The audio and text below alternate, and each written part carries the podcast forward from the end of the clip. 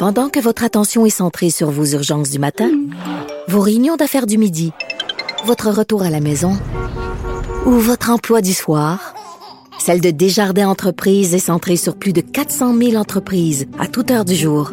Grâce à notre connaissance des secteurs d'activité et à notre accompagnement spécialisé, nous aidons les entrepreneurs à relever chaque défi pour qu'ils puissent rester centrés sur ce qui compte, le développement de leur entreprise.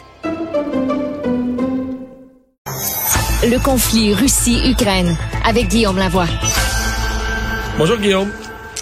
Bonjour Mario. Manchette de dernière minute, l'on dit que les euh, troupes russes auraient quitté Tchernobyl. Euh, significatif comme nouvelle? Ouais, pas déterminant. C'est une bonne nouvelle pour les employés euh, de la centrale qui, eux, étaient, selon toutes nos informations, presque des otages. Parce que même si Tchernobyl n'est plus une centrale nucléaire en opération, c'est-à-dire qui vise à produire de l'électricité pour la communauté autour, ça reste du matériel nucléaire. Il faut que ce soit monitoré. Il faut qu'il y ait une gestion de la température euh, des piscines. Et avec les Russes qui débarquaient, ben là, à la fois la capacité du personnel de faire son travail n'était pas claire, mais on sait qu'ils ne pouvaient pas être remplacés. Alors, on imagine que ces gens-là, là, qui font presque du camping au travail depuis un mois, doivent être très heureux, leur famille également. Alors, c'est dans la catégorie des bonnes nouvelles, mais c'est pas fondamental ou déterminant sur l'échelle du conflit. Là. Tu t'es remonté à un proverbe russe euh, pour nous parler de toute l'annonce d'hier, la stratégie de retrait euh, des, des, Russes ou de réduire les opérations militaires dans la région de Kiev, entre autres. Oui, on écoutait ça hier, le signe encourageant, merveilleux. Euh, ça s'en vient. On pensait presque que le, conflit allait terminer avant la fin de l'émission. Moi, j'étais de ceux qui avaient quelques doutes. Là, on en parlait, hein, de quoi est-ce qu'on parle, etc. Mais à la fin, on négociait avec des Russes.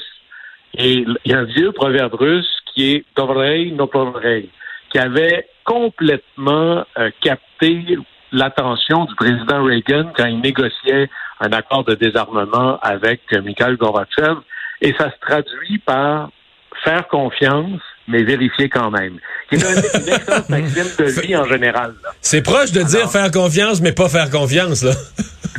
c'est ça, c'est-à-dire faire confiance, les yeux fermés, mais au moins avec un bien ouvert. Ouais. Ça. Alors, la confiance, ça vient avec la vérification. Alors, lorsque les Russes disent on va se retirer, euh, prenons pas ça pour argent comptant. La preuve, c'est que non seulement ils se sont retirés, ou ils avaient annoncé, les mots doivent avoir un sens, de réduire drastiquement leurs opérations militaires, notamment dans le Nord. Allez expliquer ça aux gens qui vivent là. Euh, ils ont été pilonnés là complètement, une ville de presque 300 000 habitants qui aujourd'hui n'a pas d'accès à l'eau ni à l'électricité. Et ça, c'était dans la nuit suivant la réduction, la réduction drastique. Et là, ça, c'est inquiétant parce que le modèle russe, quand il y a un retrait, si on se base sur la dernière invasion russe en Tchétchénie, c'était on se retire pour un peu, d'abord, lorsqu'on se retire, on s'éloigne des attaques. Hein, les Ukrainiens frappent pas les troupes russes au Bélarus ou dans le territoire russe, et on va pilonner les villes de loin soit avec euh, une pluie de missiles venant des airs ou avec l'artillerie, et on fait ça de loin. Alors comme ça, on réduit nos pertes tout en causant un maximum de dommages. Puis c'est un peu la même stratégie qu'on a vue hier, et peut-être ce qui est en train de se passer ou ce qui va se passer ailleurs. Alors, il n'y a rien de ça qui annonce des lendemains, des lendemains qui chantent. Et vous savez, je regardais le président Zelensky qui fait le tour des parlements, qui mobilise les populations occidentales, euh, le président Biden qui allait en Europe, euh, le premier ministre Trudeau qui est allé aussi. Euh, tous les chefs d'État occidentaux se mobilisent, mais il ne faut pas penser que les Russes sont chez eux, comme dirait mon grand-père, les deux pieds sur la tablette du poil.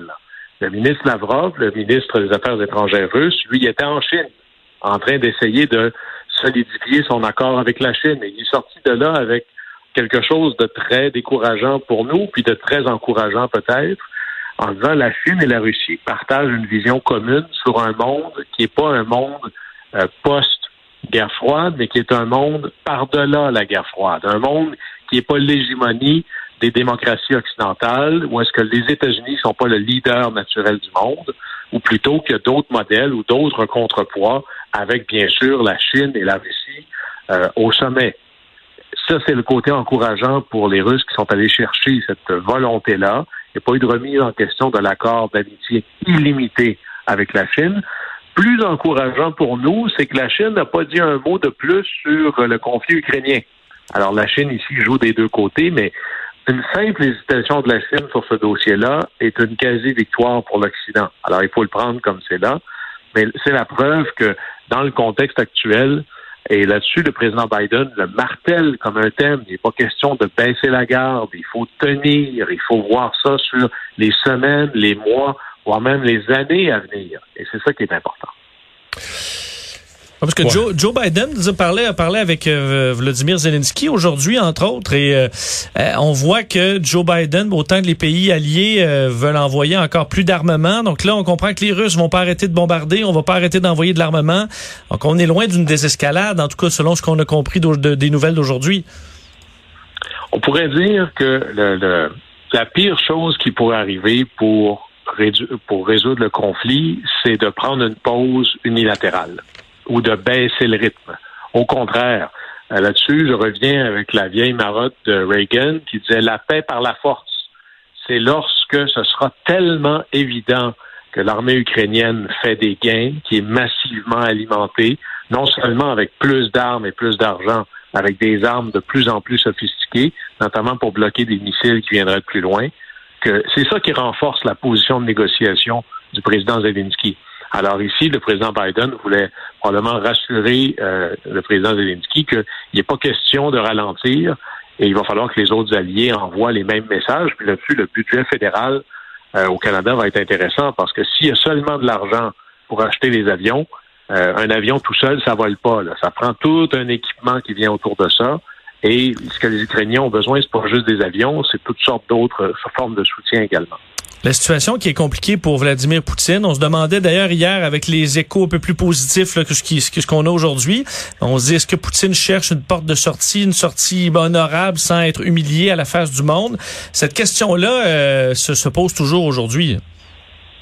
Oui, et si on se dit qu'est-ce qui serait une victoire, alors demain, je vais vous parler de, je vais faire le contraire de mon argumentation aujourd'hui. Demain, je vais essayer d'analyser comme si Poutine était un génie ne serait-ce que pour vider cette question-là. Mais généralement, euh, il possédait ou contrôlait le Donbass, la région est de l'Ukraine, possédait et contrôlait complètement la Crimée.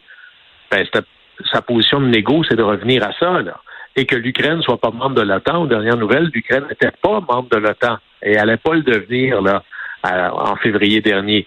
Alors, si c'est tout ça pour revenir à ce que c'était en février, ça fait très, très cher payer.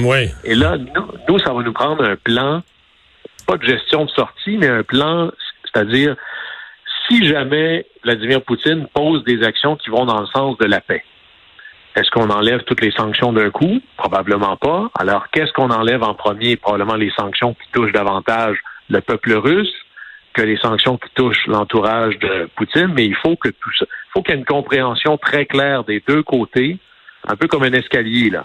Si moi je descends d'une marche, vous vous descendez de quelle marche? Et qu'est-ce qui va arriver? Et là il y a quelque chose d'intéressant. Le calendrier est en train de rattraper tout le monde. Il y a des élections, on le sait, aux États-Unis dans sept mois. Je suis sûr que Vladimir Poutine se dit que ça se peut que le président Biden ait encore moins de pouvoir dans sept mois que maintenant. Alors, est-ce qu'il veut négocier tout de suite ou attendre plus tard? et lui-même, potentiellement, est en élection en mars 2024. Alors là, il y a déjà des rumeurs comme quoi il pourrait annuler les élections. Évidemment, pour préserver la démocratie à long terme, c'est toujours le truc. Mais qu'est-ce qui va se passer avec ça? on reste avec plus de points d'interrogation que de réponses. Euh, tu veux nous parler aussi de la nouvelle donne en Allemagne euh, avec la, la, menace russe de, de fermer le robinet carrément parce que d'un côté, on a dit l'Allemagne ne peut pas, elle, euh, dire euh, sanctionner la Russie en disant on n'achète plus ton gaz, ton pétrole, ils en ont besoin. Mais à l'inverse, la Russie pourrait leur faire un coup de cochon s'ils fermaient, eux, le robinet. Remarque, ils fermeraient le robinet d'argent aussi qui entre dans l'autre direction. Puis là, la grande question, c'est lequel des deux a le plus besoin que l'autre? Et imaginez ça, là, nous, c'est comme si la moitié, imaginez couper la moitié d'Hydro-Québec. C'est à peu près ça que ça veut dire pour les Allemands. Euh, le gaz russe. C'est ça qui fait tourner les usines, les stations qui produisent de l'électricité, c'est ce qui chauffe les maisons. Alors, c'est pas une petite chose dans l'économie. Même le chancelier euh, allemand, qui est l'équivalent un peu de notre premier ministre, disait euh, c'est l'économie de l'Allemagne qui est en jeu ici. Et ça a été très surprenant d'entendre l'Allemagne qui, au début, était les deux pieds sur le frein, mettre les deux pieds sur l'accélérateur et dire et annoncer que dans deux ans, qui bizarrement coïncide avec les élections russes, dans deux ans, nous n'achèterons plus une goutte de gaz naturel russe. Ça, c'est majeur. Alors, en attendant, qu'est-ce qu'on fait? Mais ben là, c'est la peur de, de se dire, oui, mais si euh, Vladimir Poutine ferme le robinet, nous, qu'est-ce qu'on fait? Et là, l'Allemagne vient d'annoncer qu'il lançait le plan de préparation de réduction du gaz. Donc, euh, ça veut dire réduire la consommation de manière importante pour créer des réserves, demander à certaines usines ou des productions non essentielles de partager leur, énergie de temps à autre. Le but, c'est d'éviter au maximum que ça touche monsieur et madame tout le monde chez eux. Là-dessus, le printemps et le temps chaud est bienvenu, mais c'est majeur, majeur, majeur. Et ce qui est très intéressant, et ça vient tout juste d'arriver, vous vous souvenez, la semaine dernière, Poutine, pour faire un peu son... Brillant comme geste, avait dit, tout le monde va devoir me payer en roubles. Arrangez-vous. Sinon, ben tant pis, vous aurez rien. Ben, l'Allemagne a dit, et le G7 a dit, ben, nous, c'est bien de valeur, mais on achète le gaz russe avec des dollars ou des euros, comme c'est écrit dans le contrat. Et là, ben, tout le monde se regarde en disant lequel va flancher en premier. Et là, Poutine vient de dire, ouais, mais finalement, euh, pour euh, l'Union européenne, vous pourrez me payer en euros, là, on va s'arranger. Hmm. Peut-être qu'ils ont pas mal plus besoin des dollars qui rentrent, puis euh, c'est pas rien, hein. c'est 675 millions de dollars par semaine. Alors peut-être que la marge de manœuvre, elle est moins grande que ça, comme disaient les Américains. Euh, money talks, money walks. Alors, ils en ont besoin de cet argent-là. Justement, parlant des Américains, on se place où là-dedans? Est-ce que Joe Biden peut venir à la, à la rescousse de l'Europe? Davantage? Oui, il a déjà annoncé qu'il allait envoyer beaucoup de gaz naturel euh, en Allemagne. Mais là, là-dessus, le président Biden, là, comme on, il est coincé entre l'arbre et l'écorce. C'est pas évident du tout. Euh, Tip l'ancien président de la Chambre des représentants, l'ancien speaker, disait toute la politique, c'est toujours local. Ben là, il a raison.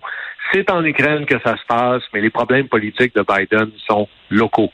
Parce que le gaz naturel qu'il envoie là-bas, d'un côté, il y a un problème avec les verres, en disant un instant, là, vous n'avez pas utilisé ce prétexte-là pour réouvrir les vannes de l'industrie pétrolière. C'est pas là-dessus qu'on vous a donné notre appui, là, puis nous, on pèse lourd dans le Parti démocrate. Alors, il y a un problème avec les environnementalistes. Il y a un problème avec le marché en général, parce qu'imaginez, vous, vous êtes les États-Unis, puis vous dites, j'enlève du gaz naturel de l'équation américaine, je l'envoie ailleurs. Rareté aux États-Unis, augmentation du prix, qui pousse le prix de toutes les choses, personne n'est content. Vous dites, je vais demander au Qatar, qui n'est pas une démocratie, une démocratie florissante, d'en produire plus. Fait que là, l'aile des démocrates bien pensants sont furieux. Et en plus, vous dites, ben, pour le pétrole qui me manque, je vais demander à mon bon ami le Venezuela, qui est un ennemi juré de, la politique, qui est un, c'est un monstre, le président vénézuélien. Alors là, il y a des républicains très de droit et l'ordre, des mêmes qui disent qu'il faut boycotter les régimes non démocratiques comme Cuba et le Venezuela, surtout en Floride, dont on a besoin pour les élections présidentielles, qui disent un instant là. Alors, vous vous retrouvez dans une position, si vous êtes Joe Biden, que même en jouant votre ligne pour sauver l'Ukraine, pour être en lutte contre les Russes, vous mécontentez une partie de votre base et vous alimentez, vous renforcez, vous renforcez une partie de votre opposition.